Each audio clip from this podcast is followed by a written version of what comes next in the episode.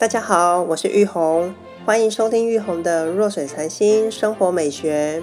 日前我去南国漫读节听叶怡兰老师的演讲，在屏东有森林中的图书馆里，听他谈从世界到在地，我的日日三餐，追本溯源来谈到对这块土地的连结、感恩与敬重。我们的餐桌饮食代表了很多当地的风俗民情与文化。在这里是可以发现很多的人文之美。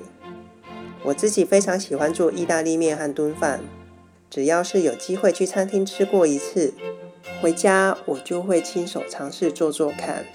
除了想要去重温餐厅里的味道，更是想要享受做餐点时所感受到烹煮过程的一种乐趣。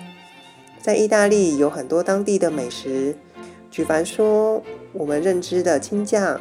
它的发源地是在里古利亚的 Genova，或是米兰炖饭，它是来自于米兰的一个合菜。所谓的合菜，就是第一道菜加上第二道菜放在同一盘的意思。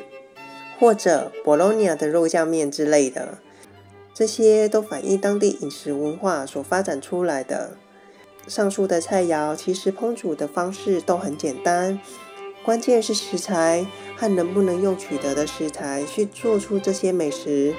更进一步的去思考，如果说这些佳肴是用简单的几个食材去制作出来的，那我们可不可以用我们的方式，不照食谱去把它煮出来呢？我用一个例子来说好了。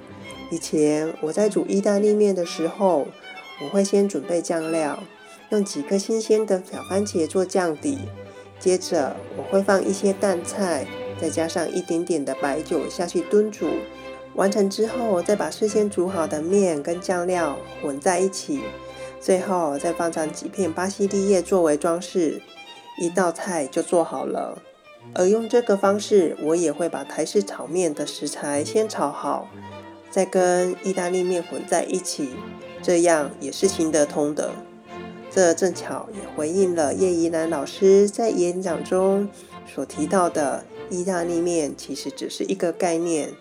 我们能不能用我们所取得到的食材，做出一盘独一无二的料理，和更自在的游刃于创作之中，让生活更加有趣味？